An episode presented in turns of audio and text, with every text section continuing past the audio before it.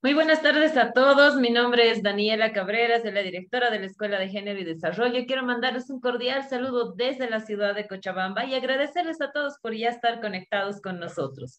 No queremos iniciar sin antes recordarles que en abril del 2020, gracias al apoyo de Samuel Doria Medina, se creó la Escuela de Género y Desarrollo con el objetivo de capacitar a hombres y mujeres para que estos puedan fortalecer sus conocimientos en temáticas de género y desarrollo integral. Hasta la fecha, decirles que hemos tenido 77 exitosos talleres virtuales en diferentes temáticas como ser género, liderazgo, emprendimiento, y es debido a la pandemia que la Escuela de Género se enfocó en temáticas relacionadas al COVID-19 y el cuidado de nuestra salud en general. Y es en esa etapa en la cual nos encontramos actualmente. También decirles que a lo largo de los talleres participaron más de 215 mil personas de todo nuestro país. Agradecemos a todas ellas por confiar en este su espacio. Decirles también que nuestros expositores participan de manera voluntaria y son profesionales idóneos y líderes y expertos en sus áreas de especialidad. También decirles que la Escuela de Género es una de las plataformas virtuales con mayor audiencia en nuestro país y también tenemos seguidores de otros países como ser España, Perú, México, Colombia, Ecuador, Argentina. Agradecemos a todos ellos por ser parte de esta gran familia. Este año iniciamos un nuevo ciclo de la Escuela de Género y Desarrollo con el compromiso de continuar informándonos en temáticas importantes que nos ayuden a fortalecer nuestros conocimientos, cuidar nuestra salud y así poder mejorar nuestra calidad de vida. Nuestro compromiso es seguir trabajando con todos ustedes porque estamos convencidos que con educación Bolivia puede. Muy buenas tardes y bienvenidos a este taller número 78 de la Escuela de Género, donde vamos a hablar sobre un tema muy importante como son las infecciones estomacales. Antes de iniciar, quiero dar la palabra a Samuel Doria Medina, Muchísimas gracias por estar conectado esta noche, Samuel, con todos nosotros y agradecerte a nombre de toda la familia de la Escuela de Género por tu apoyo constante. Adelante, por favor, con las palabras de inauguración de nuestro taller número 78. Muy buenas noches, eh, Daniela. Muy buenas noches a, todas las personas asistentes a este, a este taller que veo que se van sumando eh, rápidamente en el Zoom. Eh, decirles de he estado con, con, varias cosas y no he podido estar en tus últimos talleres, pero hoy día no quería faltarme eh, para dar unas cuantas palabras.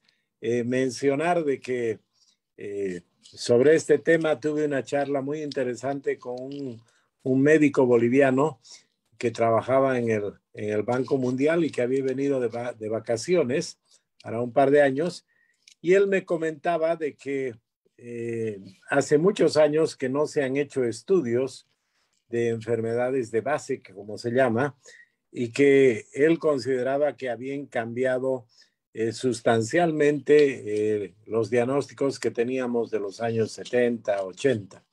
Él me decía, si uno revisa muchos libros en Bolivia o sobre Bolivia, va a encontrar que todavía las eh, las diarreas, las infecciones estomacales eh, son muy importantes. Y él mencionaba, y aquí va a ser muy útil escuchar la opinión de la doctora, y él mencionaba de que eso ha disminuido eh, sustancialmente en nuestro país como enfermedades y como causa de muerte, porque gran parte de la población tiene agua potable, tiene, tiene alcantarillado eh, altos porcentajes en las ciudades, un poco menos en las ciudades más pequeñas, pero eh, tenemos ya porcentajes importantes de agua potable y alcantarillado. Y lo que me mencionaba este doctor, que eh, los problemas que tenemos ahora tienen que ver con obesidad. Obesidad que comienza ya incluso en la niñez, obesidad que, que continúa a lo largo de la vida y que se transforma en diabetes y que él consideraba que había una gran, cantidad de, personas que fallecían eh, como consecuencia de, eh, de eh, tener obesidad, diabetes y que se les complicaba, ¿no? Entonces, que ese sería el problema central que tenemos en nuestro país con enfermedades relacionadas al, al estómago, a la ingesta de alimentos y también me imagino que las personas que tienen problemas ya de obesidad, al comer, eh, al comer unas cantidades mucho más grandes que las recomendables, deben tener infecciones estomacales. Entonces yo solamente quería eh, situar eh, este, contexto de cómo han cambiado en nuestro país la, la, orientación, la, la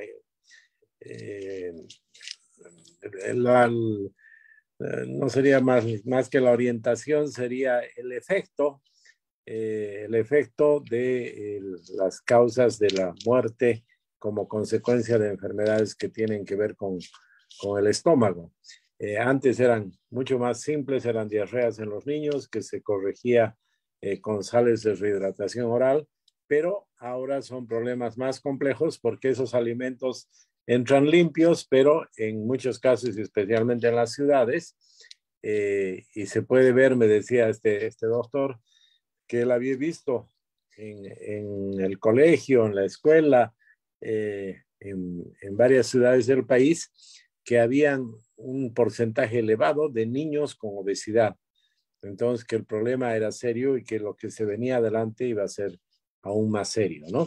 Solamente eso, Daniela, estoy seguro que una experta como la doctora Carla eh, nos va a poder ilustrar esta noche al respecto a este tema y la relación que hay con los problemas eh, de los adultos que tienen obesidad, que tienen diabetes y que tienen serias complicaciones como consecuencia de esas enfermedades. Gracias. Muchas gracias a ti, Samuel, por estar presente y por el apoyo constante que nos brindas ya en estos 78 talleres de la Escuela de Género. Muchísimas gracias y te esperamos muy pronto para seguir aprendiendo juntos para poder cuidar nuestra salud. Muchísimas gracias. Ahora sí, por favor, después de las palabras de Samuel, vamos a dar, eh, vamos a comentarles un poquito acerca de la trayectoria de nuestra invitada del día de hoy. Ella es la doctora Carla Eliana Araos Laura. Ella es médico, gastroenteróloga, pediatra eh, tiene una formación en medicina general de la Universidad Mayor de San Andrés. Cuenta con una especialización en pediatría en el Hospital Holandés, avalado por la UNSA. Cuenta también con una subespecialidad de gastroenterología y nutrición pediátrica en el Instituto Nacional de Pediatría de México, avalado por la UNAM.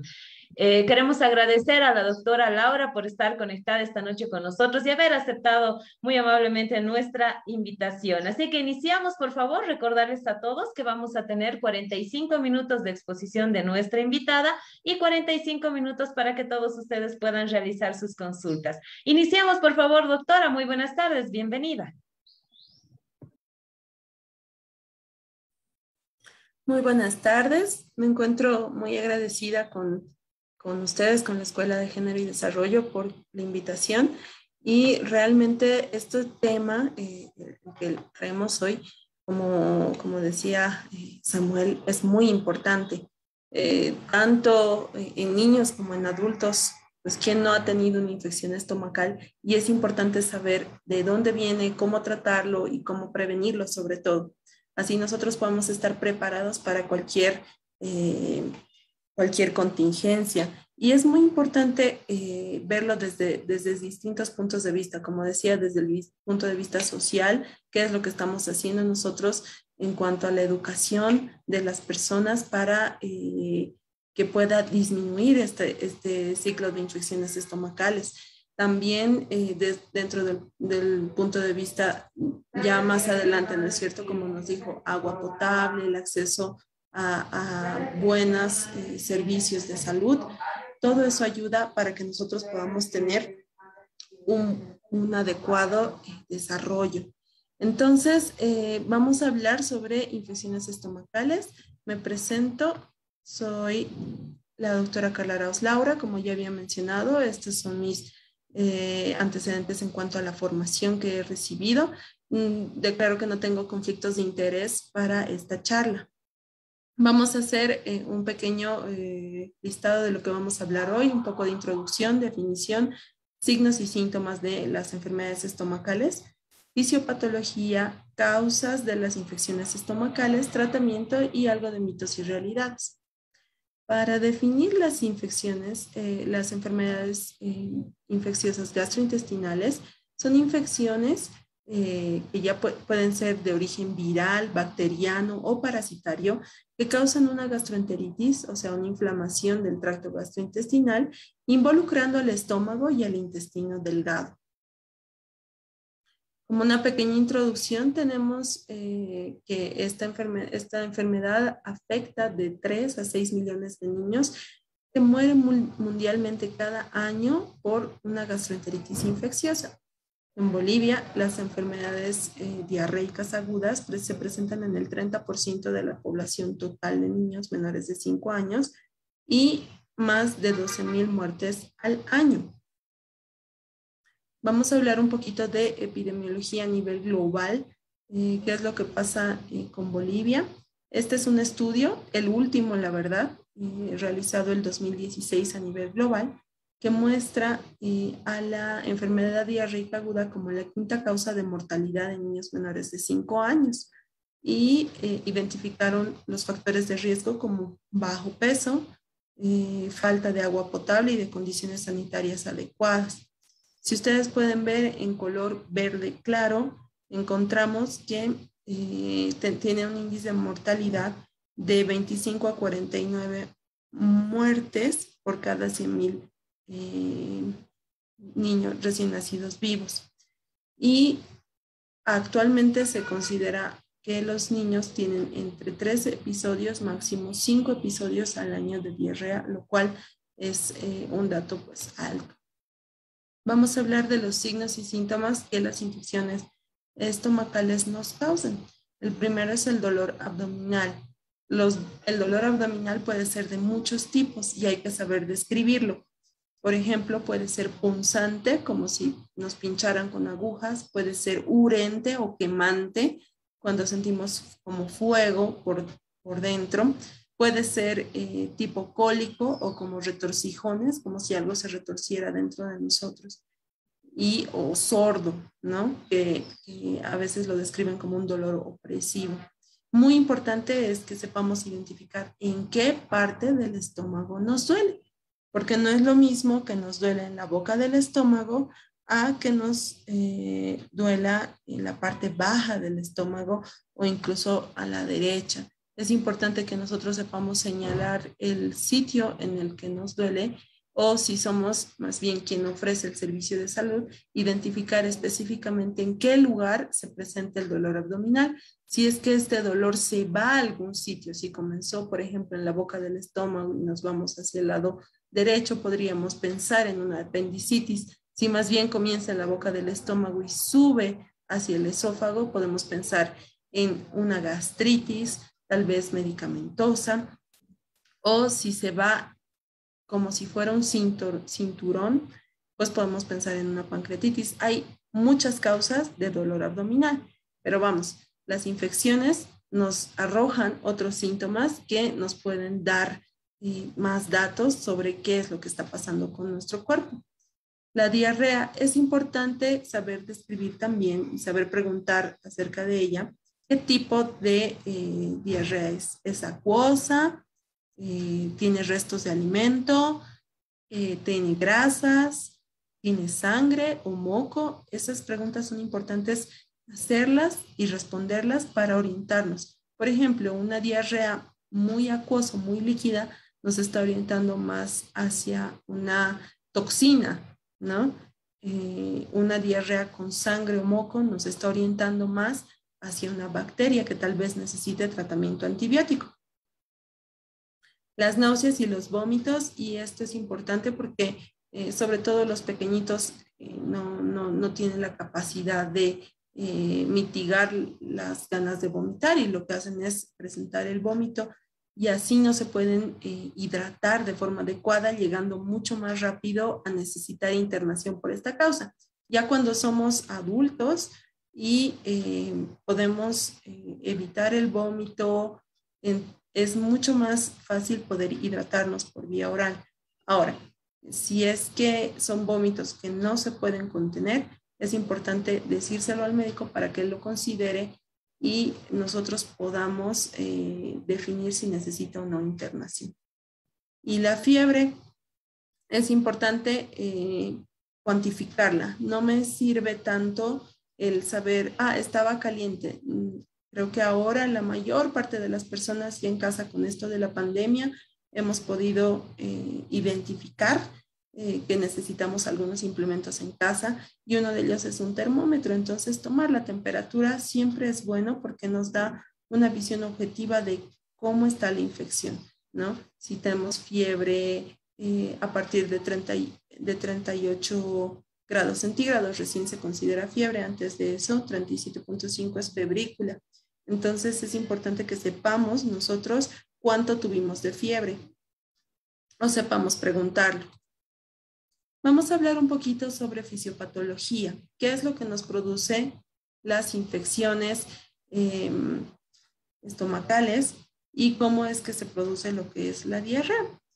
Tenemos estas cuatro eh, esferas que son importantes tenerlas siempre en equilibrio y tener, eh, tener una adecuada absorción y secreción, por ejemplo, de lo que son los, eh, los nutrientes, tener una motilidad intestinal adecuada, tener una osmolaridad equilibrada y tener inflamación, lo voy a dejar entre paréntesis, pero no me refiero a que tenemos que estar siempre con un proceso inflamatorio en curso, sino que el cuerpo sabe defenderse, sabe cuando llega un agente patógeno y eh, nos avisa y nos dice que necesitamos defenderlos.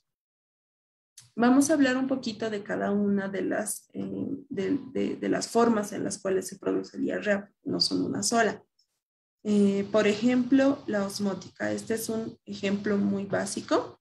Aquí en, el lado izquierdo de, sus pantallas vemos la forma normal en la cual llega, por ejemplo, la leche en forma de lactosa a nuestro intestino, se divide en galactosa y glucosa y está lista para ser absorbida.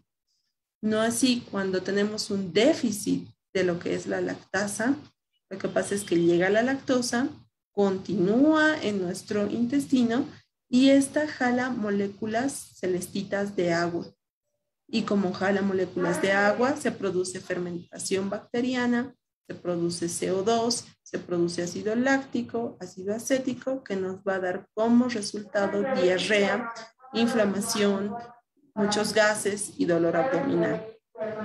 Otro mecanismo en el cual podemos esperar las infecciones estomacales es eh, lo que es la diarrea secretora. Esta ya se va más a que las bacterias están produciendo algunos, eh, algunas toxinas evitan la absorción correcta de nutrientes, ¿no? Por bloqueos en las células que se deben encargar de la absorción. Eh, otra forma en la que producen diarrea es acelerando la expulsión de cloro, sodio y potasio hacia el intestino y por, y por ejemplo el sodio va a jalar agua y va a producirse lo que es la diarrea. En cuanto eh, a la motilidad, tenemos, por ejemplo, la adrenalina, eh, el estrés que podemos tener, eh, que nos va a aumentar la motilidad del intestino. Eso va a, a hacer que el bolo alimenticio no esté tanto tiempo en contacto con los enterocitos y como no esté en contacto con los enterocitos, disminuye la absorción de agua y electrolitos. Esto va a aumentar la dilatación intestinal, aumentar la motilidad intestinal de forma secundaria y como se disminuye la absorción, vamos a tener diarrea motora. Muy frecuente cuando nos dicen eh, los pacientes que no se pudo eh, absorber y está botando la comida entera, ¿no? Y este mecanismo de diarrea se produce también, por ejemplo, en, el síndrome de colon irritable que muchos adultos tienen, em, en el cual aumenta la motilidad y produce estos efectos desagradables pues, para, para los pacientes. Em, y vamos a hablar sobre el modelo inflamatorio. En este caso vamos a necesitar una bacteria que entre a la célula, daña a la célula, mate a la célula y por ende las defensas del cuerpo producen factores inflamatorios y esta inflamación va a producir a su vez diarrea. Eso en cuanto a bacterias que invaden a, nuestros, a nuestras células. También hay otro tipo de, de, bacterias que lo que van a hacer es producir toxinas o algunos productos de desecho que lo que van a hacer es irritar la mucosa eh, gástrica y van a cambiar el pH, van a generar un, un pH diferente que va a hacer que puedan ingresar estas bacterias y dañar a las células y por lo tanto producirnos diarrea. Vamos a hablar ahora de la etiología. Primero, ¿todas las diarreas son infecciosas? La respuesta es no. Eh, obviamente, las infecciones entéricas y intestinales son importantes y son las que nos van a causar la mayoría de las, de las diarreas.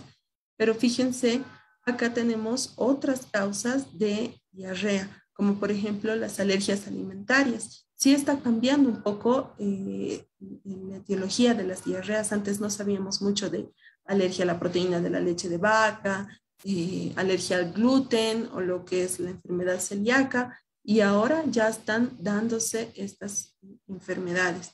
También trastornos de absorción y digestión, como habíamos visto eh, la explicación de la fisiopatología, lo que es el déficit de lactasa. Eh, también cuadros quirúrgicos, cuadros quirúrgicos que nos eh, pueden dar diarrea, por ejemplo, una apendicitis aguda puede eh, manifestarse como, como diarrea de un inicio. En cuanto a la ingesta de medicamentos, a veces no sabemos que estamos consumiendo tal vez eh, no solo laxantes, sino antibióticos que nos van a generar diarrea por un mecanismo de disbacteriosis. Y también hay otros fármacos o, por ejemplo, alimentos ricos en sorbitol, como son los chicles, que nos producen estos, estos eh, síntomas. Y bueno, la intoxicación por metales pesados, que creo que por ahora ya no está en boga. En cuanto a las eh, causas infecciosas, vamos a hablar de unas pocas, porque la verdad si tuviéramos que quedarnos hablando de todas las causas estaríamos toda la noche, eh, pero una de las principales exponentes de, de, la diarrea infecciosa viral es el rotavirus, famoso, ¿no? Es un virus esférico, tiene, generalmente infecta a niños de dos años, máximo hasta, hasta el año de edad, el contagio es fecal oral, ah, puede ser por contacto directo o por vómites. Y eh, tenemos un periodo de incubación de uno a tres días. Si lleve a mi hijo a, jugar con el compañerito que tenía diarrea, puedo esperar tres días y todavía seguiría perteneciendo esta diarrea a este virus. Eh, es importante que causa una diarrea osmótica y el tiempo de duración es de 5 a 7 días. Este es eh, pues el virus y eh, lo que es importante es que nos causa diarrea, vómito, dolor abdominal, fiebre, pero aún así, esta es una diarrea viral que no requiere que iniciemos tratamiento antibiótico. Tenemos aquí a una de las principales exponentes en, cuanto a bacterias. Esta es Lechericha coli. Lechericha coli está en todas partes, pero hay tipos específicos que causan eh, daño al, al, ser humano, que son estas, eh, estos serotipos. La Echerichia coli enterotoxigénica, también conocida como la causante de la diarrea del viajero, cuando nosotros cambiamos de ambiente o nos vamos, no sé, yo que estoy en La Paz, puedo irme a Santa Cruz, por un cambio en la alimentación, puedo yo adquirirla, ¿no? ¿Y qué eh, es lo que les permite a estas bacterias ser tan dañinas? Pues que tienen estas, estos pilis que le, eh, que le permiten adherirse, movilizarse y esta bacteria saca enterotoxinas que van a producir pues una diarrea secretora con vómito, fiebre, evacuaciones líquidas abundantes, pero ojo, esta es sin sangre.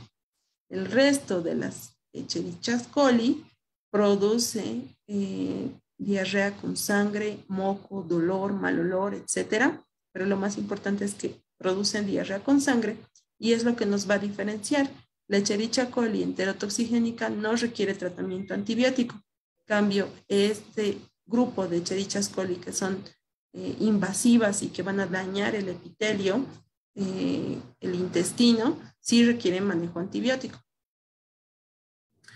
Ah, una muy famosa que, que, nos produce fiebre enteral, que todos hemos oído, ¿no? Tiene salmonelosis, etcétera, etcétera, eh, es la salmonela. Esta tiene un periodo de incubación que va de 8 a 24 horas. Y su sitio de, ataque principal es el, el ilion terminal y el intestino grueso. Y nos va a producir fiebre, vómito, igual evacuaciones líquidas y pueden o no tener sangre es importante que tiene una larga duración, esta dura hasta 10 días. Ahora, esto es importante. El antígeno somático flagelar y capsular es generalmente conocido como la prueba de Vidal-Weil-Félix.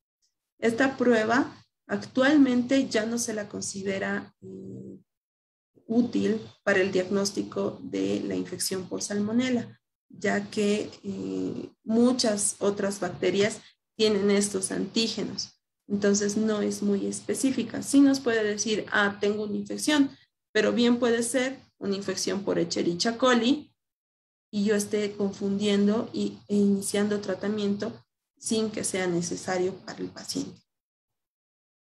En cuanto a los eh, parásitos y protozoarios, voy a hablar del, favorito de todos y casi un 15% eh, de la población infantil lo tiene, es la Yardia lamblia, ¿no? que es este parásito protozoario que tiene un mecanismo de daño muy complejo. Tiene un disco que parece la sonrisa, ¿verdad? Con este disco se adhiere al intestino y eh, lo comienza como si fuera a deshilachar, ¿no? Y eso causa esfacelación, es la palabra correcta, de las microvellosidades y se adhiere al enterocito. Entonces, como se adhiere, evita que se absorban eh, los nutrientes o el agua. Nos va a producir además una, eh, una intolerancia secundaria a la lactosa, es decir, vamos a tomar leche y vamos a tener distensión abdominal, dolor abdominal, etc. Vamos con el manejo de lo que son las infecciones entéricas. Lo primero siempre es hidratación. El paciente no se va a morir por el, hecho de que tenga la diarrea, pero sí, la diarrea infecciosa, pero sí puede llegar a fallecer y la mayor parte de los fallecimientos son por deshidratación. Entonces, ¿qué es importante? Hidratarnos, eh, hidratar al paciente. ¿Cómo lo vamos a hacer? Pues las sales de rehidratación oral, por cierto, que fueron premio Nobel de medicina eh, cuando salieron, ¿Qué es lo que hacen las sales de rehidratación? La glucosa tiene una puerta, una compuerta que se llama SGLT1, que va a entrar a la célula con el sodio. Y por este mecanismo de, de, puerta que entra con glucosa agarrada de su sodio, va a jalar agua y va a permitir que eh, el agua ingrese de una forma más libre y no va a necesitar otros cotransportadores. Es importante que las sales de rehidratación oral sean las recomendadas por la OMS con osmolaridad reducida. Si ustedes ven, las osmolaridades de las anteriores sales de rehidratación eran altas, 331 hasta 240, pero la recomendada actualmente es una sal de rehidratación de baja osmolaridad. Ahora vamos a compararlas con el Gatorade o la Coca-Cola. Sinceramente, yo no estoy para hacer propaganda, pero es importante porque a veces nos dicen, no, ah, si no puedes, sales de rehidratación, tómese un Gatorade o tómese cualquier refresco, ¿no? Mejor si tiene gas, nos va a limpiar el estómago. Pues estas tienen una alta osmolaridad, muy alta, la verdad, y generan mayor producción de diarrea. Entonces es importante que si vamos a tratar la diarrea, sea con eh, las sales eh, de rehidratación de osmolaridad reducida. Eh, tratamiento con respecto a la disminución de duración, volumen y frecuencia de la diarrea. es el zinc. Esto ya está científicamente comprobado y es prácticamente el único micronutriente que con revisiones sistemáticas ha demostrado mejorar los efectos de, la infección. ¿Cómo es que, que, lo mejora? Primero tiene un efecto inmunomodulador, es decir, mejora las defensas contra la diarrea. En segundo lugar, ayuda al mantenimiento de la barrera epitelial. Eso quiere decir que evita que las bacterias ataquen al, al epitelio del intestino. Y repara tejidos, ayuda a que las células que ya murieron vuelvan a crecer. Entonces disminuye la duración, el volumen y la frecuencia de las deposiciones líquidas. Las dosis, eh, según la OMS, van de 10 a 20 miligramos por día por 14 días. En cuanto a los probióticos, eh, esto es importante porque últimamente todo es eh, leche fortificada con probióticos, yogurt con probióticos, le estamos dando eh, probióticos en la leche, en las fórmulas lácteas, y la verdad no todos los probióticos funcionan para todo. Específicamente para las diarreas están aprobados estos dos, el Lactobacillus remosus y el Saccharomyces boulardii. El resto de los probióticos son buenos, pero no tienen todavía eh, estudios que estén 100% comprobados eh, de, su efectividad a gran escala. Pueden tener estudios pequeños con, una cantidad eh, moderada de pacientes, pero no tienen estudios a gran escala y eso es importante porque tenemos que saber cuántos y qué probióticos recetar o tomar. En cuanto a la antibioterapia, no me voy a quedar mucho aquí porque cada bacteria enteropatógena tiene un antibiótico justo para ella. No, no es que un antibiótico me sirva para todas las infecciones eh, entéricas.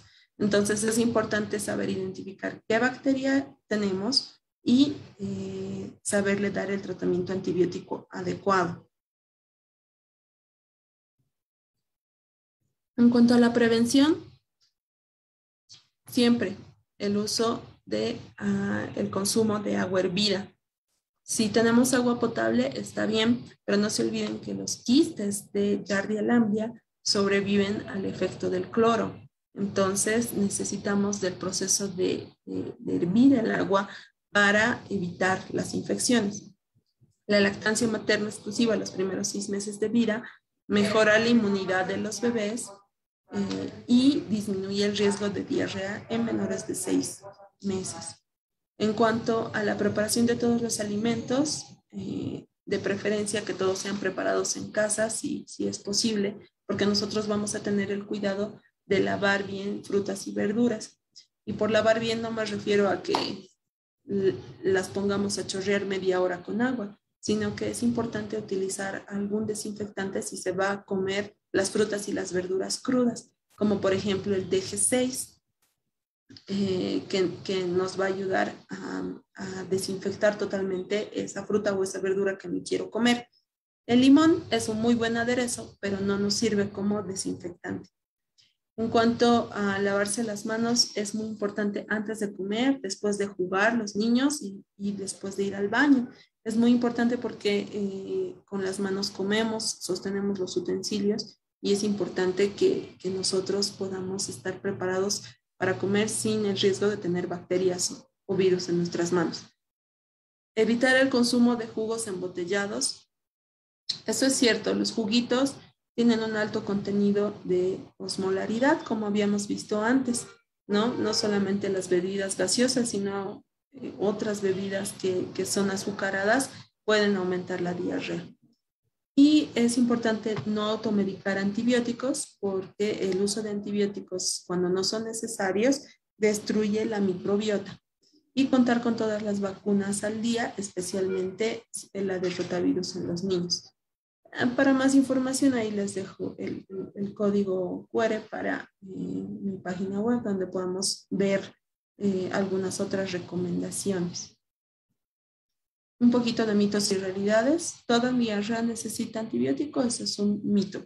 Casi ninguna diarrea necesita tratamiento antibiótico, solamente algunas, que eh, el médico, viendo los síntomas clínicos y buscando los estudios de laboratorio adecuados, va a poder eh, determinar. la diarrea debe curarse desde el primer día del tratamiento. La verdad, ese es un mito. Nosotros tenemos que advertir al paciente que la diarrea puede demorar de 7 a 10 días en curarse, ¿no? Y que eso es normal. No es como que le doy el tratamiento y, inmediatamente debe parar la diarrea. El carbón activado, la loperamida u otros antidiarreicos le van a curar, la verdad no se recomienda, Y voy a parar un poquito aquí. Los antidiarreicos lo que hacen es o disminuir la motilidad y evitar que eh, siga su curso eh, el bolo alimenticio. Entonces, ¿qué vamos a tener? Vamos a tener, si estaba infectada yo por un virus o por una bacteria, estos se van a seguir multiplicando dentro y voy a tener un mayor riesgo de que esas bacterias lleguen a ser tan grande la carga bacteriana que pasen a la sangre y me produzcan una sepsis. Entonces, el uso de antidiarreicos debe, debe ser muy cuidadoso y eh, la recomendación debe, debe ser restringida. Las bebidas carbonatadas o con gas limpiarán mi estómago. La verdad, las bebidas carbonatadas solo causarán más diarrea por el mecanismo osmótico que ya habíamos hablado. Y bueno, eso es todo. Si tienen alguna pregunta, pues yo estoy dispuesta a, a Queremos agradecer la exposición de la doctora Carla Arauz, que nos ha brindado una exposición muy clara, muy sencilla y fácil de poder comprender, entendiendo que en nuestra plataforma existen tanto médicos, pero también tenemos amas de casa, estudiantes. Le agradecemos mucho, doctora, por esta explicación tan fácil de poder comprender. Estoy segura que ha podido resolver muchas dudas de las que todas las personas que estamos conectados teníamos referente a lo que son las infecciones estomacales. Ahora sí, bueno, vamos a, a iniciar, por favor. Vamos a tener una, muchas preguntas, ya que tenemos casi una hora para poder realizar las mismas. Así que eh, vamos a empezar, por favor, en sala 1. A partir de este momento, todas las personas que quieran realizar su consulta, que puedan levantar la mano a través de la plataforma Zoom en sala 2, a todas las personas que nos acompañan, también les pedimos que puedan, eh, puedan dejarnos sus eh, consultas en, los, en el chat de los comentarios que ya está habilitado. Y también un saludo a todas las personas que nos acompañan desde nuestra página de Facebook, decirles que nos pueden dejar sus consultas en el, eh, a través de los comentarios de nuestra página de Facebook. Iniciamos, por favor. Eh, Acabamos de bajar todas las manitos que estaban levantadas en nuestra sala 1. En este momento, por favor, les pedimos a todas las personas que quieran realizar sus consultas, puedan realizarlo a partir de este momento. Ahí está. Tenemos preguntas para usted, doctora. Vamos a habilitar el micrófono de Rubén Rodrigo López Antelo. Adelante, Rubén. Buenas noches. ¿Desde dónde nos acompaña? ¿Cómo está, doctora? Buenas noches. Acá la Rubén Rodrigo. Yo soy de Santa Cruz. Aquí mi pregunta es, ah, cuando son menores de edad, ah, ¿cómo, qué procedimiento, qué tratamiento se podría hacer? Porque usted no sabe cómo controlarlo, digamos, como padre. Esa es mi pregunta. Precisamente esa es una muy buena pregunta porque como padres necesitamos saber qué hacer cuando nuestros niños comienzan un proceso de diarrea. Número uno, eh, pues eh, las recomendaciones generales. Si tenemos otros hijos, por ejemplo, para evitar que ellos se contagien, lo que podemos hacer es decirle, ¿no? Estás enfermito, lávate las manos siempre antes y después. El separar los utensilios en casa puede ser útil o si tuvieran uh, eh, los utensilios muy mezclados, está bien, pero pueden realizar una limpieza como exhaustiva. En cuanto a tratamiento, yo soy gastroenteróloga pediatra, entonces sí veo muchos de estos casos casi a diario. Es importante que el, tratamiento sea con lo que es eh, sales de rehidratación oral. Yo sé que saben eh, feo eh, las, las, las comunes, pero ya las empresas farmacéuticas, y no voy a hacer propaganda para ninguna, pero han sacado sales de rehidratación oral saborizadas. Hay sabor a fresa, sabor a tutti frutti, etc. Y eso, ¿qué va a hacer? Va a hacer que el niño pueda consumir eh, las sales y puede hidratarse. Tiempo suficiente para eh, llevarlo al, al médico para definir si esta diarrea necesita algún otro estudio o algún otro tratamiento. No sé si he podido responder su pregunta. Muchas gracias, doctora. Continuamos. Por favor, enviamos un saludo a todas las personas que se conectan en nuestra plataforma desde el oriente boliviano, específicamente desde el departamento de Santa Cruz.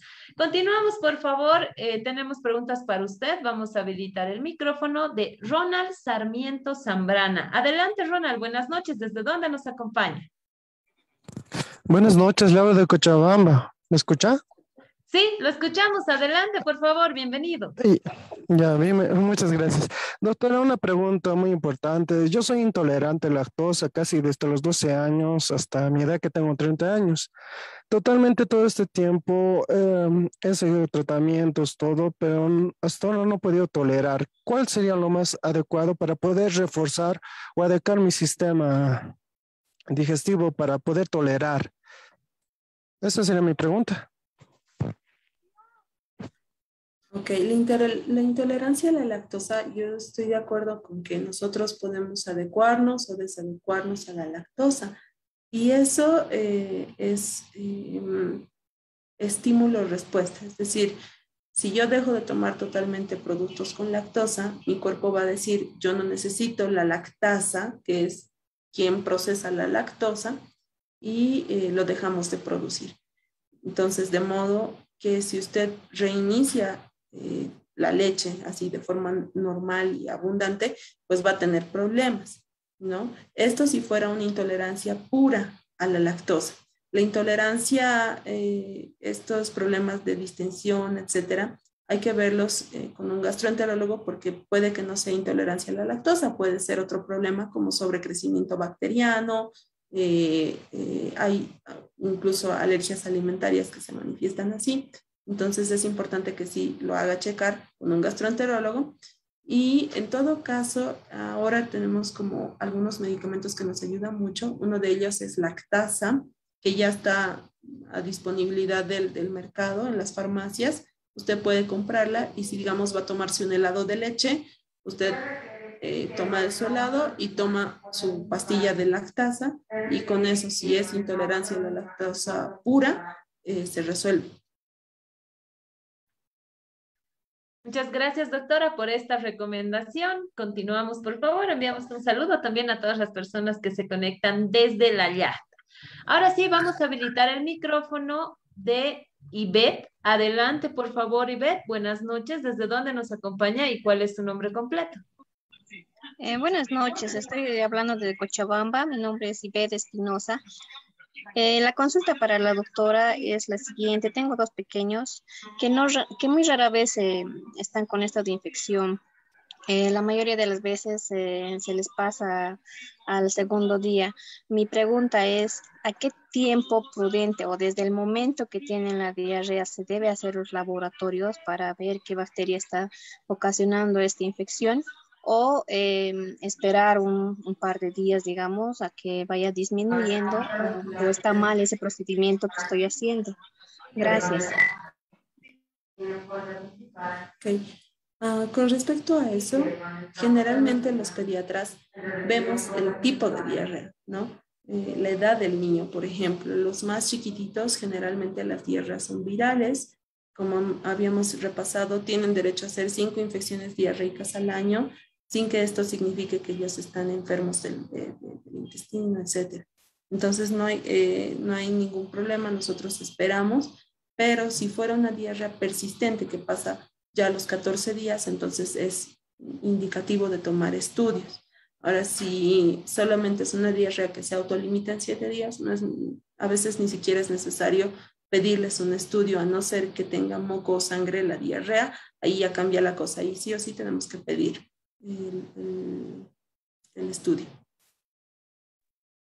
Muchas gracias, doctora. Continuamos, por favor. Tenemos muchas preguntas para usted.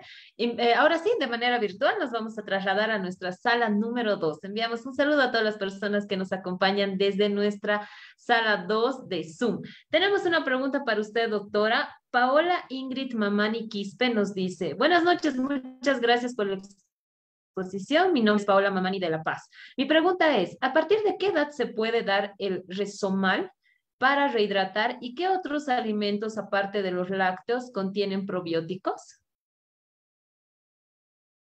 El resomal no es eh, una sal de rehidratación adecuada para un niño normal.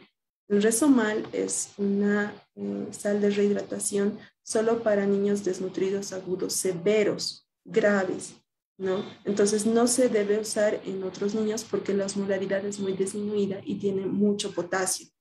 Entonces, eh, ese uso, eh, el uso del resomal está restringido solo a, manejo de niño desnutrido agudo severo y a manejo hospitalario. En cuanto a los probióticos, yo había sido muy enfática en, la presentación, ya que no todos los probióticos sirven para prevenir la diarrea, ¿no? Entonces, obviamente, los probióticos no, son útiles, pero no porque el, el, yogurcito diga con probióticos, quiere decir que sea el probiótico que mi niño necesita para eh, disminuir la diarrea o evitar la diarrea o mejorar su inmunidad. No, eso es eh, eso está en discusión. Si no tiene un estudio serio, eh, no hay productos que yo sepa aquí en Bolivia contengan los probióticos adecuados para la diarrea, que no son los probióticos que ya vienen en caja. ¿no? Entonces, si no, no se deje engañar con la propaganda de que sí vienen probióticos. Además, la transportación es muy importante. Si yo tengo un producto lácteo como un yogurt con probióticos y lo dejo a la exposición sin congelación unos 30 minutos, ya esos probióticos mueren, ¿no? Y entonces, o si yo lo compré y me lo llevo para la casa en el carro, eh, o, o, se calienta de alguna forma, entonces esos probióticos ya no sirven y lo que yo estoy tomando es un yogur normal.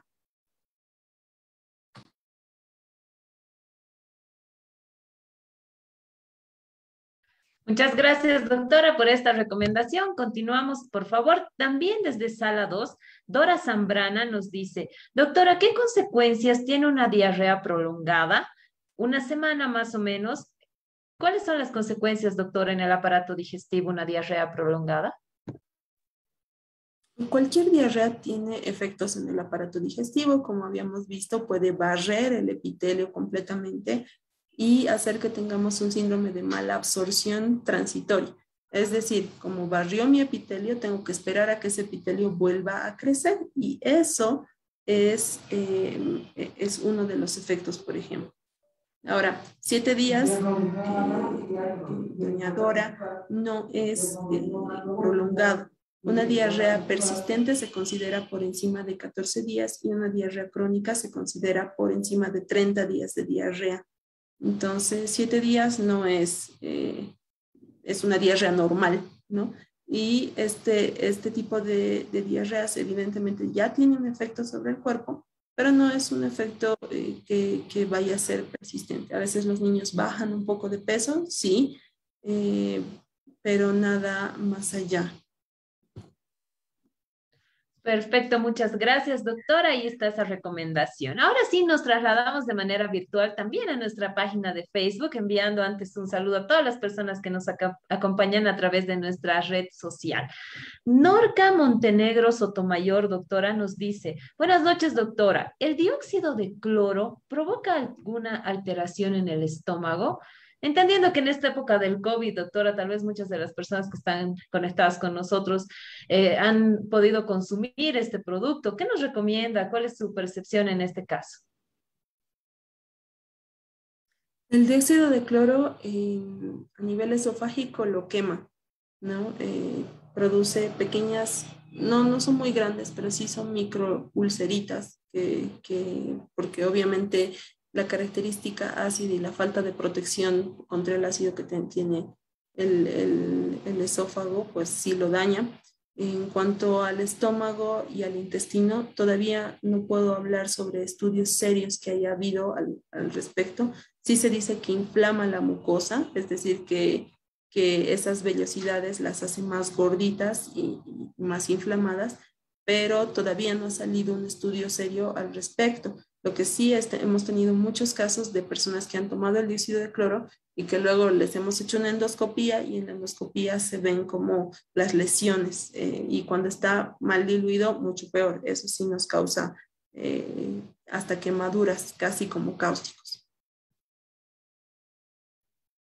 Muchas gracias, doctora. Ahí está también esa recomendación, por favor, para tomar en cuenta para poder cuidar nuestro estómago y nuestra salud en general. Continuamos, por favor, también desde Facebook. Lisbeth Gutiérrez nos dice, ¿qué pasa si una persona tiene diarrea por más de 12 días y cómo se podría tratar? Eso por un lado, doctora. Y por otro, ¿cómo saber si tengo el colon irritado y soy intolerante a la lactosa? Nos dice Lisbeth Gutiérrez. Ok, son varias preguntas. Em, en cuanto a cómo saber si tengo el colon irritable, el colon irritable es parte de eh, los trastornos funcionales intestinales. Entonces, eh, ¿qué, dicta la que nosotros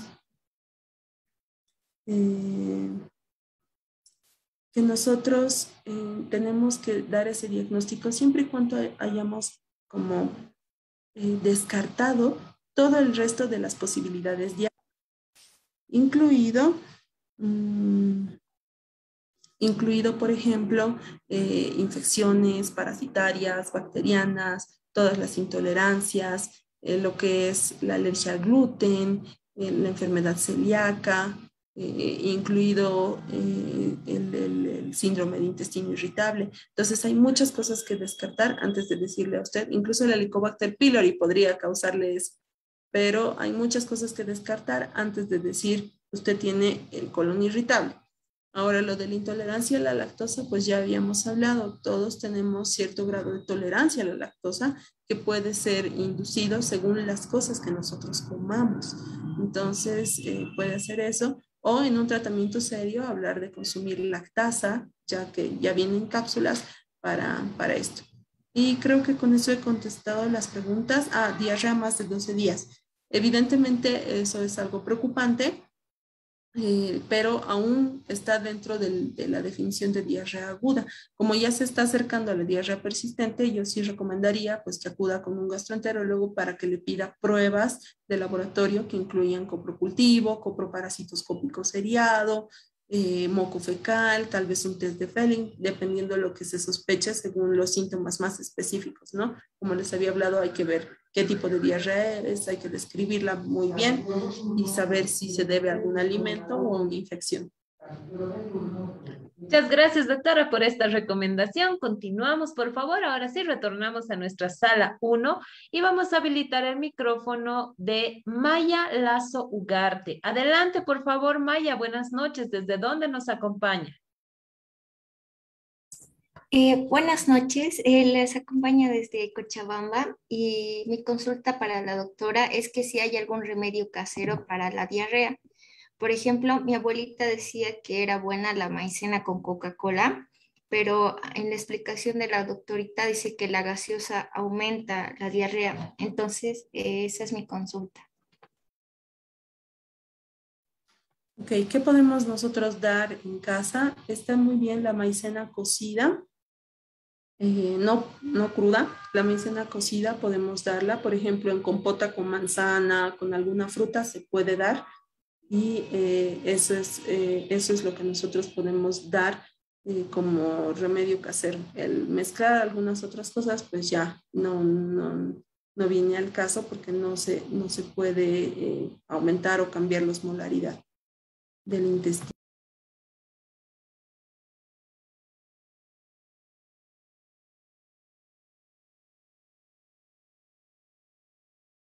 Bueno, muchas gracias por esta recomendación, doctora. Estamos con algún problema técnico con la doctora, por favor, si es que nos pueden ayudar en... Ahí, ahí está. Nuevamente hemos retornado. Ahí está. Ahora sí, doctora. Sí. No, nada más están las recomendaciones. Perfecto, muchas gracias. Continuamos, por favor. Agradecemos también a todas las personas que nos acompañan desde Cochabamba. Vamos a habilitar el micrófono de Richard Mamani. Adelante, por favor, Richard. Buenas noches. ¿Desde dónde nos acompaña?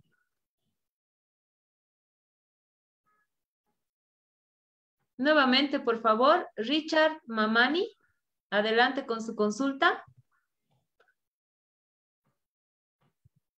Doctora, muy buenas noches.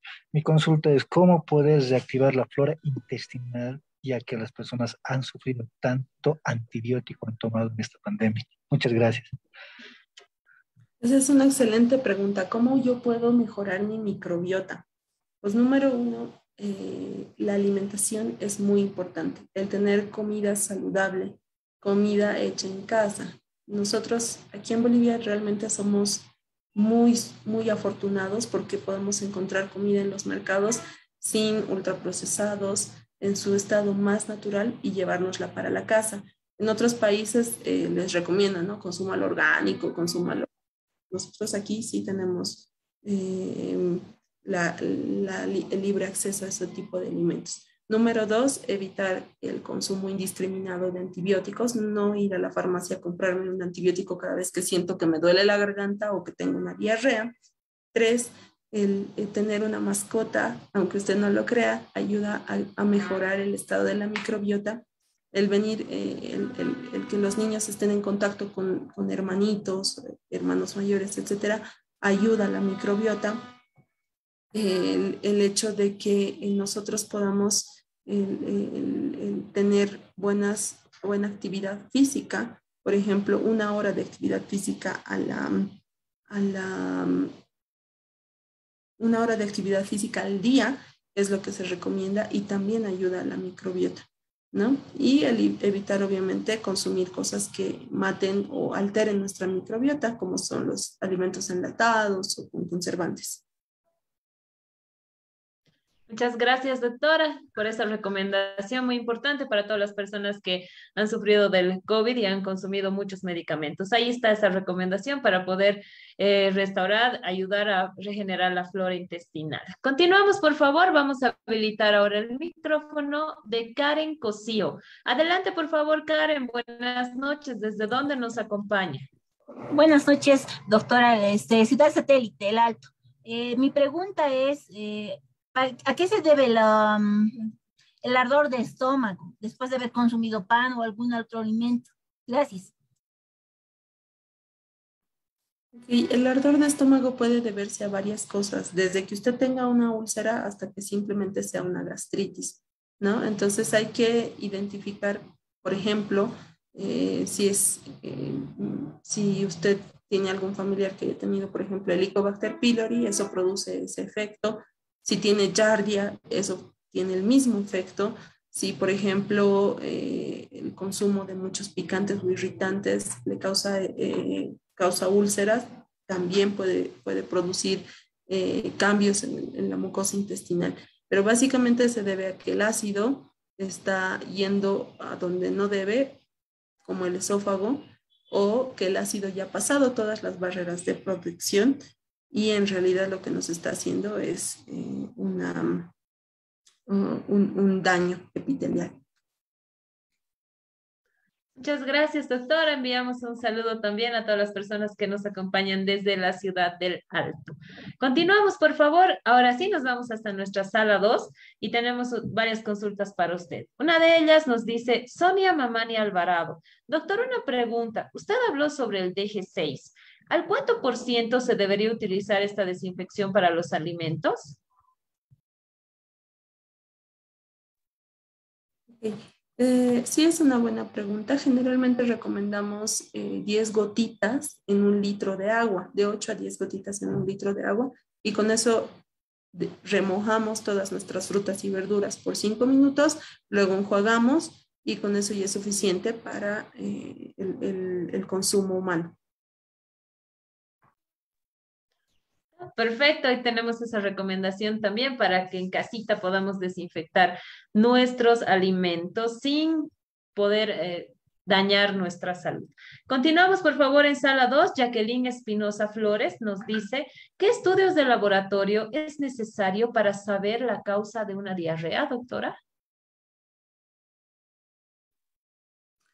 Pues Básicamente tendríamos que pedirle una citología de moco fecal primero, si es que consideramos que es una diarrea infecciosa que, está, es de causa bacteriana, entonces le podemos pedir un coprocultivo.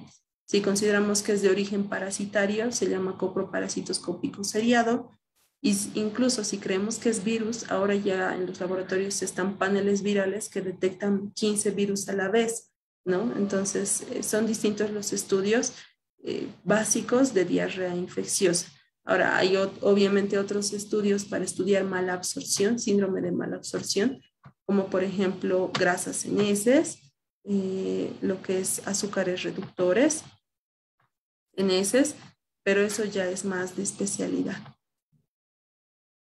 Muchas gracias, doctora. Continuamos, por favor. Ahora sí, nos vamos hasta nuestra página de Facebook, donde Milene Gutiérrez nos dice, buenas noches, doctora. Quisiera saber cómo podemos diferenciar una gastritis de una infección intestinal.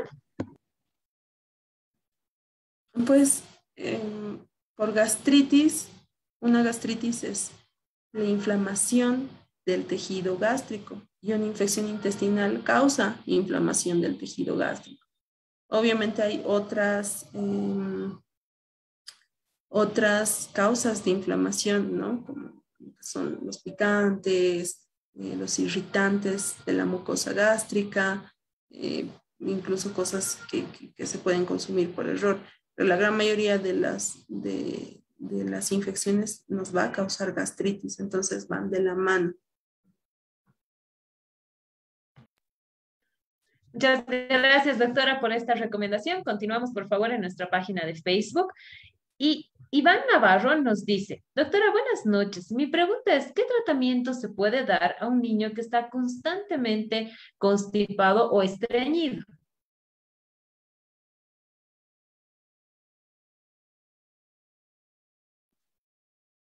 Bueno, eh, ahí sí tenemos que saber cuánto tiempo lleva de estreñido, hacer algún examen físico, no es como que hay un tratamiento universal para todas las constipaciones. Tenemos eh, de los laxantes, tenemos varios tipos y, es específico. Tal vez esa pregunta es más eh, para una consulta completa porque es muy, muy amplio, pero lo que sí le puedo decir es que la constipación se debe corregir porque de lo contrario a la larga nos va a causar eh, que el colon se haga más ancho o más largo, el dólico megacolon, eh, y va a producir más constipación, ¿no? Y al final incluso esos colones muy grandes se pueden girar sobre sí mismos y, eh, y producir lo que es un vólvulo que ya es una emergencia, ¿no?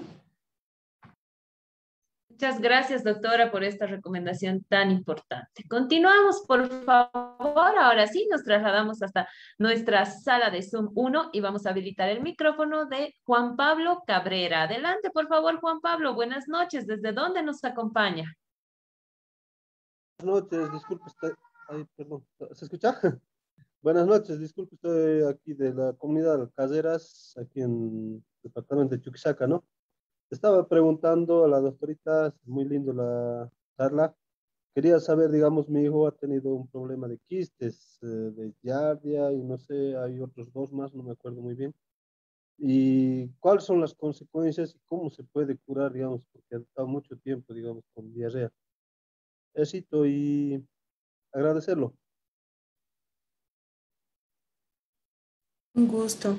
Eh, la los quistes de Yardia nos indican que él ha tenido o tiene una infección por Yardia lamblia y esta Yardia produce intolerancia a la lactosa y produce eh, talla baja, por ejemplo, va, puede ser más pequeño, puede eh, no ganar el pesito que necesita eh, para llegar a crecer como los otros niños. Entonces sí es importante darle un tratamiento adecuado con un antiparasitario hacerle un control y no quedarnos ahí, sino evitar que se vuelva a infectar y eso es pues con el cuidado de los alimentos que él consume.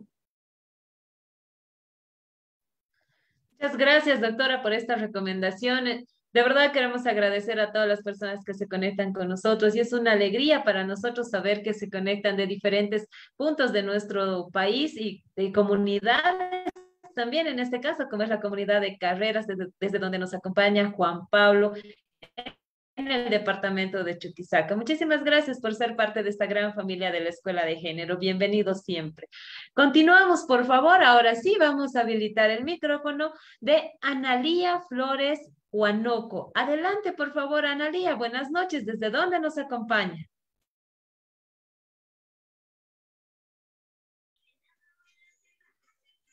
Adelante, por favor, Analia. Buenas noches. ¿Desde dónde nos acompaña? Buenas noches, ¿cómo le va? Un saludo a todos los participantes, especialmente a la doctora. Mi la acompaña desde la ciudad de San Ignacio de Velasco, del departamento de Santa Cruz. Quería preguntarle a la doctora eh, qué tipo de, si existe algún antibiótico, jarabe o algún tipo de, de tratamiento para los niños que sufren de salmonela. Es una salmonela, por ejemplo, mi niño tiene dos años y medio y tiene una salmonela ya de hace unos seis o siete meses atrás. Ya le han hecho los laboratorios de pertinentes, pero persiste la salmonela. Hay tiempo que la salmonela baja un poquito de, de grado según su análisis clínico, pero igual sigue latente esa enfermedad y de vez en cuando siempre le da dolores de estómago. Esa es mi consulta. Mi pregunta para usted sería, ¿cómo le están detectando la salmonela porque si le están pidiendo la prueba de Vidal White Félix, no creo que sea una prueba adecuada. Y eso no nos dice que un paciente tenga o no tenga la salmonela, simplemente nos dice que está inflamado. Entonces, si a usted le están dando, diciendo que tiene salmonelosis, la verdad no lo creo. Doctora, según le salió en el laboratorio de sangre, en sangre y le hicieron de sus heces fecales, pero según ella salió en el examen de sangre que persiste y que tiene todavía la salmonelosis. De la sangre puede haber dos tipos de pruebas que identifiquen que es el hemocultivo. Si no es hemocultivo, no vale ese estudio.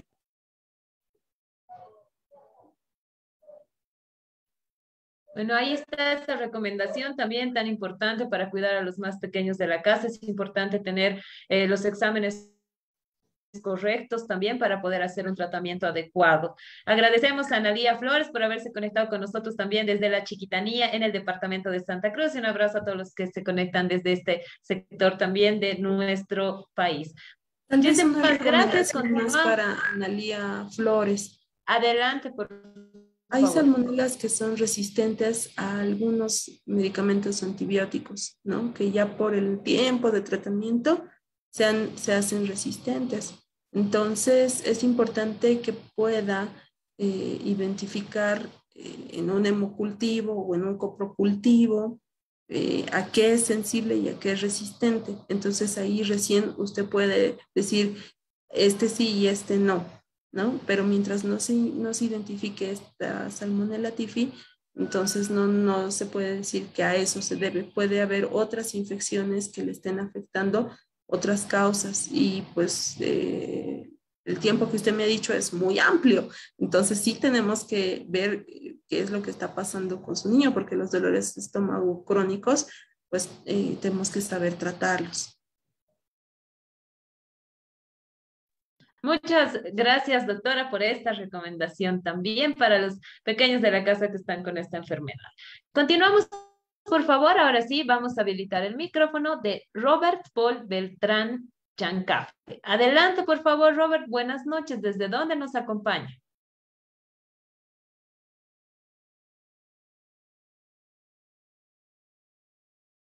Nuevamente, por favor, con Robert Paul Beltrán. Adelante con su consulta. Buenas noches. Buenas noches, eh, adelante, ¿desde dónde nos acompaña? Desde Santa Cruz, les hablo, buenas noches con todos. Eh, mi pregunta para la doctora es este, sobre la absorción. Eh, después de un paciente que ha tenido las infecciones, ha hecho tratamiento, ha pasado ya ese proceso de infección crónico, ¿qué tiempo demora lo que es la recuperación de absorción? Porque hay pacientes que quedan con bastante tiempo eh, siguen en tratamiento y aún así no, no mejora para nada e incluso reaparece el tema de, infección estomacal. Pues yo les dejo 15 días sin em, lactosa, por ejemplo, ¿no? Entonces veo un niño, tiene su infección viral ahí bien puesta, le digo, va a hacer este tratamiento, generalmente eh, les doy sales de rehidratación, de lo que hemos hablado, ¿no? Zinc, probióticos, y les digo, eh, va a evitar consumir eh, lácteos por 15 días. Entonces, en 15 días yo espero que se repitelice. Ahora, ¿qué es lo que pasa? Muchas veces es como tenderle la cama. El virus atacó, debilitó lo que es el, sistema gastrointestinal y encima se mete una bacteria, ¿no? Se llama una sobreinfección. Entonces ahí sí tenemos que ser muy cuidadosos porque ya tenía una barrera debilitada. Hay que tener los tratamientos como bien exactos para que pueda reaccionar, ¿no? Ahora, si queda persistentemente con diarrea, pese a que ya se ha resuelto la infección, es importante hacer pruebas de absorción. Para eso tenemos clases el, el, test de Felling y demás, que nos van a decir qué es lo que no está absorbiendo bien y eh, nos van a dar una orientación sobre cómo poder ayudar al paciente.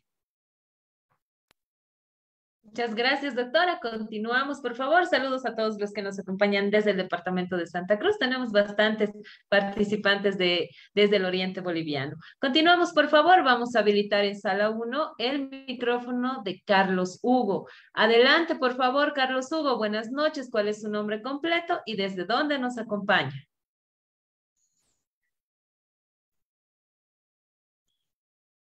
Adelante, por favor, Carlos Hugo. ¿Desde dónde nos acompaña? ¿Cuál es su nombre completo? No puedo.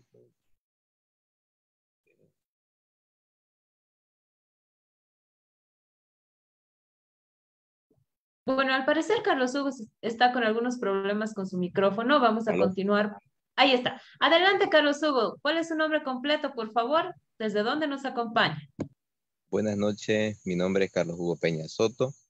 Vivo en Beni Reyes, en la mitad del, del Beni. Es un gusto escucharlas a ustedes y felicitarlas por esta gran iniciativa que tienen.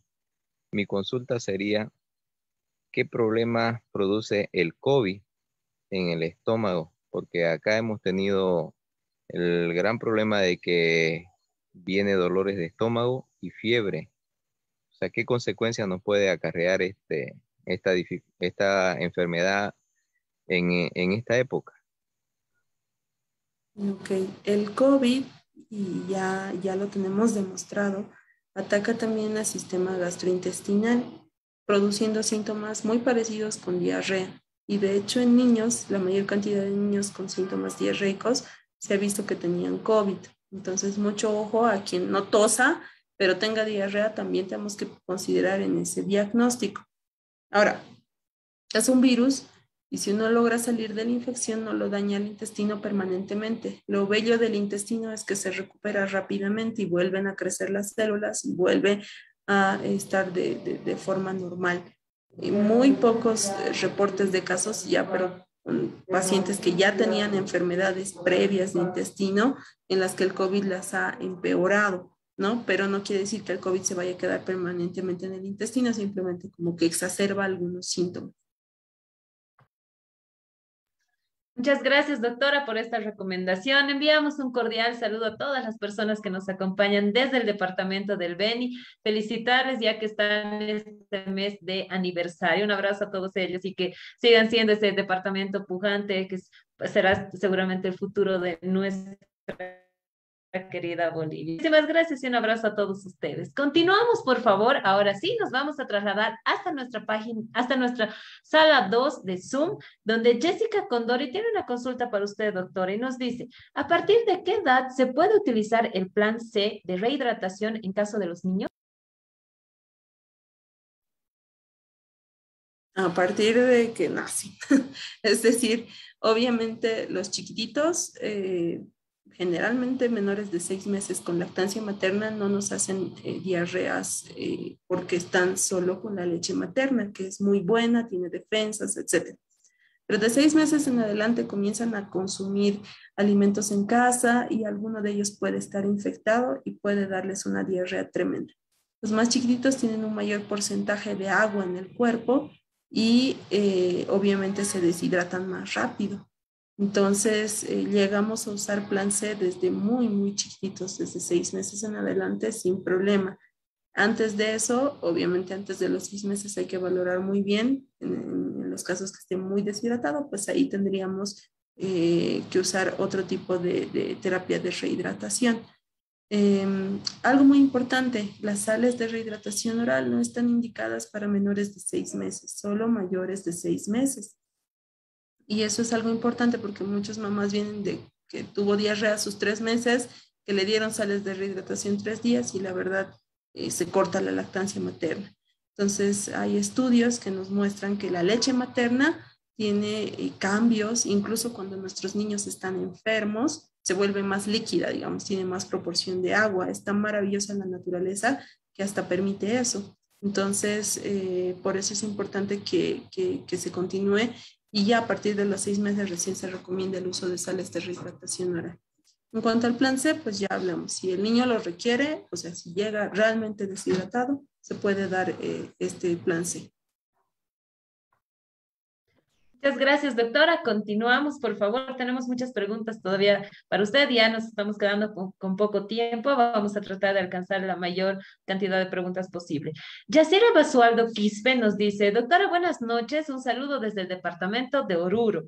Mi pregunta es, ¿la diarrea puede causar adormecimiento en las extremidades superiores? ¿Y a qué se debe? Nos dice ella. Ok, vamos a hablar sobre eh, los calambres, ¿no? De, las extremidades, no solamente superiores ni inferiores. También, mire, cuando uno tiene diarrea pierde electrolitos, entre ellos el potasio, y una de las manifestaciones de que hemos perdido mucho potasio es estos calambres en, manitos y pies. Obviamente, cuando uno repone líquidos y cuando repone sobre todo los electrolitos con sales de rehidratación, entonces podemos eh, recuperarlos. Si no es así, si hidratándome y recuperando electrolitos sigo con las parestesias, así se llaman los calambres, entonces eh, lo que tenemos que hacer es ya eh, buscar otras causas de, esta, de este síntoma y no solo así la diarrea.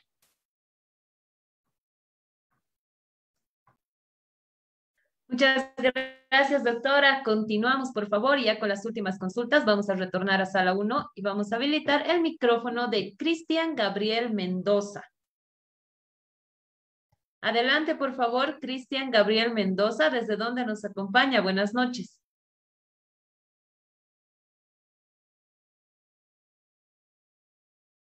Ahí está nuevamente, por favor, Cristian Gabriel Mendoza. Bueno, al parecer, Cristian, ahí está. Adelante, Cristian. Buenas noches. ¿Desde dónde nos acompaña? Bienvenido. Eh, bienvenido. Eh, buenas noches. Eh, soy de la ciudad del Alto. quería preguntarle sobre la, sobre la, este, el, el, síndrome de mala absorción, ¿no? Lo que comentaba, quería saber, este, en en una prueba que me hice, este, me salió que salía leucocitos. Todavía no hice revisar el, mi diagnóstico a mi doctor y quería saber si eso era asociado a eso y eso nomás. Ok, eh, si más lo entienden, una citología de moco fecal tuvo leucocitos. ¿Sí es así? Ok, los leucocitos no nos muestran mala absorción intestinal. Los leucocitos lo que nos muestran es eh, que eh, alguien o algo está atacando a nuestro sistema gastrointestinal, dependiendo cuántos nos hayan salido, obviamente, y dependiendo el tipo, porque no solo le dicen leucocitos, le dicen es de este tipo o de este otro tipo. Entonces nos puede orientar a una infección gastrointestinal y no hacia un síndrome de mala absorción intestinal. Muchas gracias, doctora. Continuamos, por favor. Un saludo a todos los que nos acompañan desde la ciudad del Alto. Vamos a habilitar ahora el micrófono de Verónica Mamani Quispe. Adelante, por favor, Verónica, ¿desde dónde nos acompaña? Buenas noches. Buenas noches, desde el Alto de La Paz. Quería preguntarle acerca de la, eh, a la doctora acerca de, eh, de los jugos de sábila, si esto ayuda a nuestro organismo, si ayuda a lo que es el, el sistema gastro. Aparte de eso, de los niños, que eh, tengo una niña de siete años que no come, no le gusta la carne, yo la veo muy delgada y muy bajita también. Entonces, esas dos preguntitas, por favor, gracias. Ok, con respecto a la sábila, la sábila es eh, muy buena en cuanto a que nos ayuda a, a, recubrir un poquito la mucosa intestinal pero obviamente en su estado natural, ¿no? Si usted me dice, yo corto la hoja de la sábila, hago chorrear lo que es el, yodo y luego le quito la, parte de la cáscara y me quedo con la pulpa y eso lo licuo, usted lo puede consumir sin ningún problema. Algo muy diferente es la sábila ya procesada, que no sabemos a qué porcentaje viene, no sabemos si estamos tomando eh, con conservantes o con colorantes que simulan el sabor eh, y sobre todo algunos otros productos eh, estos que, que, vienen ya con tapa y demás y te dicen 90% o 70% de esa ávila. Sinceramente yo no confío mucho en ellos porque pues, si nosotros lo tenemos a la mano listo para, para prepararlo por nosotros mismos, es mejor hacer eso. Con respecto a, a los niños, los niños llegan a una edad en la que no quieren comer, simplemente no quieren comer y hay, eh, hay que ver si esto afecta a su nutrición. Si afecta a su nutrición, eso ya va por escalas, ¿no? Si están muy chiquitos, nosotros tenemos escalas para la edad. Si es que estás afectando esto, sí hay que hacer algo al respecto. Primero, puede no querer comer porque le duele el estómago porque le moleste cuando toma leche y hay que ver si no es una yardia que nos está molestando por ahí, que está evitando que mi niña disfrute de su lechecita. O puede ser simplemente que no tenga apetito. Para esto sí tenemos inductores del apetito, eh, pero eso ya lo tiene que hacer con el pediatra porque, es, eh, porque hay que dosificarlo de forma adecuada. Muchas gracias, doctora, por esta recomendación. Vamos con la última consulta, por favor. Fabiola Quispe desde Facebook nos dice, doctora, ¿es recomendable tomar agua tibia en ayunas o agua con limón? Bueno, eh, mm, la verdad no, no es una recomendación de un gastroenterólogo yo le diría no es sartén, los, el agua es buena a cualquier hora y es bueno hidratarse, sobre todo cuando nos hemos despertado y eh, queremos rehidratarnos porque hemos pasado entre 8 hasta 10 horas en ayuno, Y está bien hidratarnos, pero que no sea esto solamente eh, por eh, cuidar el intestino. El intestino está preparado para recibir un desayuno completo que incluye un carbohidrato, una proteína y eh, fibra. Entonces, un desayuno completo debería tener esos tres componentes, sobre todo en niños, que nos ayuden a, iniciar el día. ¿No? el, ir al trabajo o ir al colegio solo con agua y limón no es recomendable. Muchas gracias, doctora, por esta recomendación. Continuamos con la última consulta, por favor. Ya estamos finalizando nuestro taller del día de hoy. Vamos a habilitar el micrófono de Daniel Mejía. Adelante, por favor, Daniel. Buenas noches. ¿Desde dónde nos acompaña? Buenas noches, desde Tarija. Bien, eh, quería preguntarle a la doctora sobre el momento adecuado de iniciar los probióticos y en qué tipo de diarreas es más conveniente y pedirle también si pudiera informar sobre la reacción de Vidal. Eh, yo soy médico también y chocamos bastante con pacientes que acuden con, eh, continuamente a la consulta, indicando de que, mm, bueno, pues recaen en, el mismo diagnóstico de fiebre tifoidea y, bueno, básicamente la gran mayoría de los pacientes acuden con una prueba de Vidal. Saben bien que como médicos eh, la prueba de Vidal puede reaccionar a varias patologías.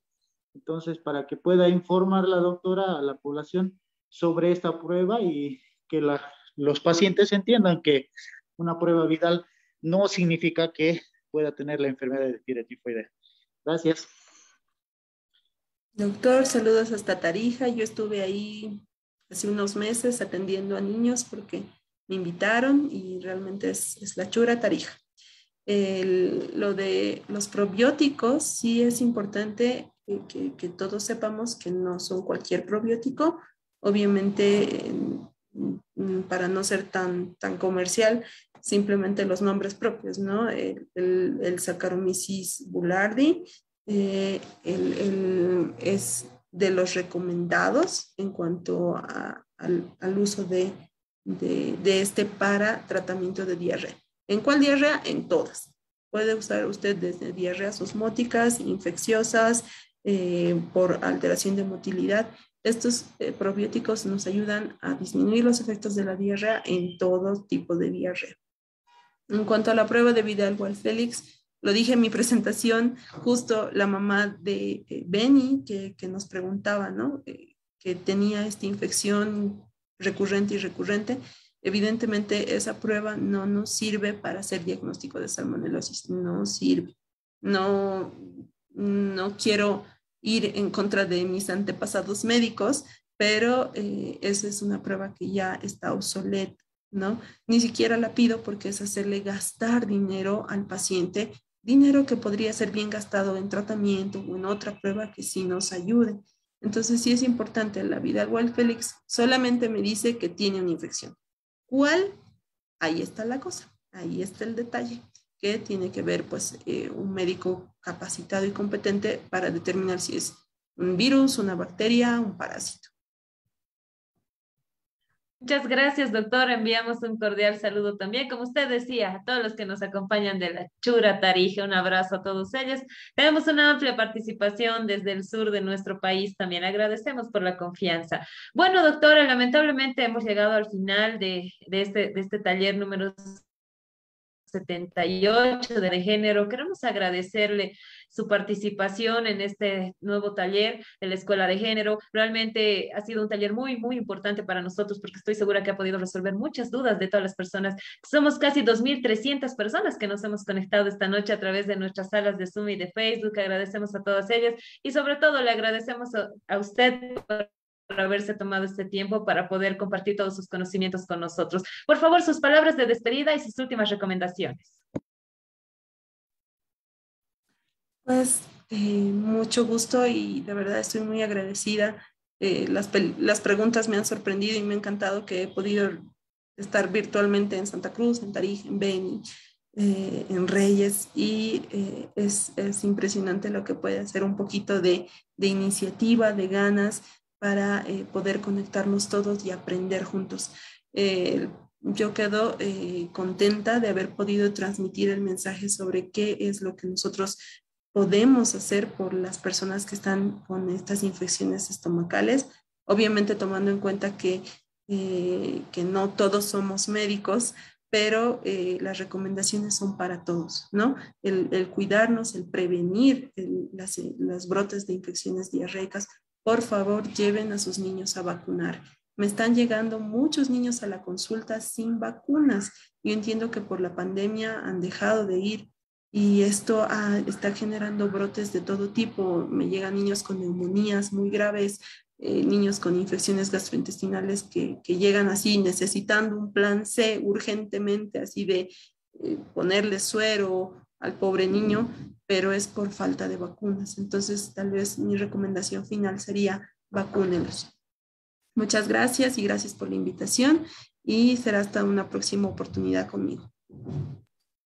Muchas gracias. Queremos agradecer a la doctora Carla Araos Laura, que está conectado con nosotros, ha compartido todos sus conocimientos, ha podido responder muchas preguntas. Estoy segura, doctora, que más adelante volveremos a conectarnos con usted para seguir aprendiendo muchas cosas para poder cuidar nuestra salud. No se vaya todavía, por favor, le vamos a quitar un par de minutitos. Queremos agradecer a Samuel Doria Medina por el apoyo constante que nos brinda para la realización de los, taller, de los talleres. También agradecer a la doctora Araos por haber aceptado nuestra invitación y como decíamos, compartir todos sus conocimientos con todos nosotros.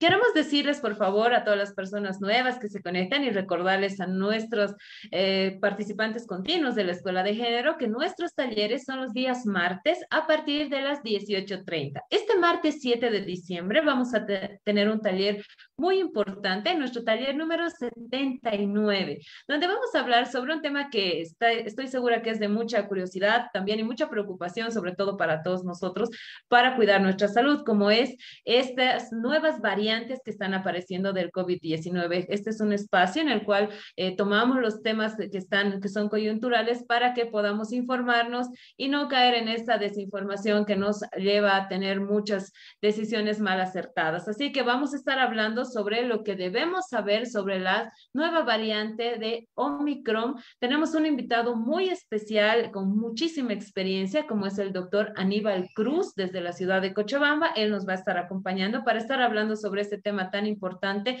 que se está viendo en los medios de comunicación y en redes sociales. Estoy segura que él va a poder eh, resolver muchas dudas de las que tenemos y ustedes también van a poder realizar sus consultas. Así que los esperamos conectados este martes a partir de las 18.30, martes 7 de diciembre, en nuestro taller 79, donde vamos a hablar sobre todo lo que debemos saber sobre esta nueva variante Omicron que está ingresando al parecer con mucha fuerza según los medios de comunicación. Vamos a tener, como les decía, nuestro invitado, el doctor Aníbal Cruz, que va a estar hablando sobre este tema tan importante. Recordarles también a todos ustedes que los certificados de este taller serán enviados en las siguientes 72 horas a través de un link en los grupos de WhatsApp y Facebook. Recordarles que para cada uno de los talleres ustedes deben inscribirse, llenar el formulario y obviamente asistir con su nombre completo para poder realizar el control de asistencia respectivo. Así que por favor a tomar en cuenta esta recomendación. Por otro lado, decirles que les invitamos también a visitar nuestra página web www.escueladegénero.org, donde ustedes van a poder encontrar mucha información, ver algunos documentos, eh, libros y también las diapositivas que nos dejan nuestros expositores para que ustedes las puedan descargar y seguramente compartirlas y o poder revisarlas nuevamente. También les invitamos a darle like a nuestra página de Facebook, del Instagram, donde tenemos muchas muchas recomendaciones para todos ustedes.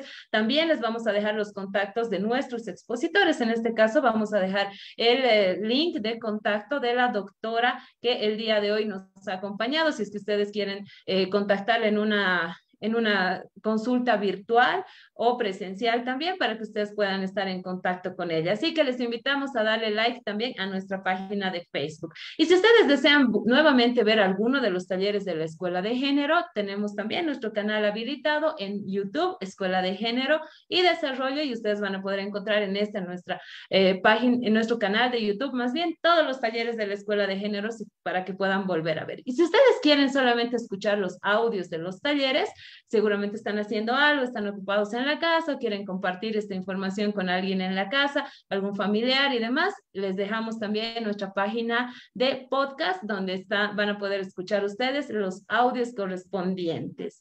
Muchísimas gracias a todos por estar conectados en esta noche. Estamos muy contentos porque ya Hemos tenido nuestros 78 talleres virtuales de la Escuela de Género, que son una realidad gracias a la participación de todos ustedes. Ahora sí, tenemos un momento muy especial, querida doctora, y a todas las personas que nos acompañan. Nos gustaría estar de manera presencial, todas las personas que nos hemos conectado el día de hoy desde los diferentes puntos del país. Lamentablemente, por la pandemia, no lo podemos hacer. Sin embargo, este espacio es para poder unirnos nuevamente como bolivianos y estamos muy contentos de verdad porque se han conectado hoy día. Ha sido uno de los talleres más diversos, donde hemos tenido personas conectadas desde Oruro, La Paz, desde el Chaco, también nos han acompañado desde Chuquisaca, Tarija, Oruro. Hemos tenido una participación muy diversa el día de hoy. Les agradecemos a todos ustedes por conectarse con nosotros desde provincias también y creer en este espacio donde es, es realizado y organizado con mucho cariño para todos ustedes. Y, vamos, y nuestro compromiso, como decimos, es seguir trabajando. Así que por favor,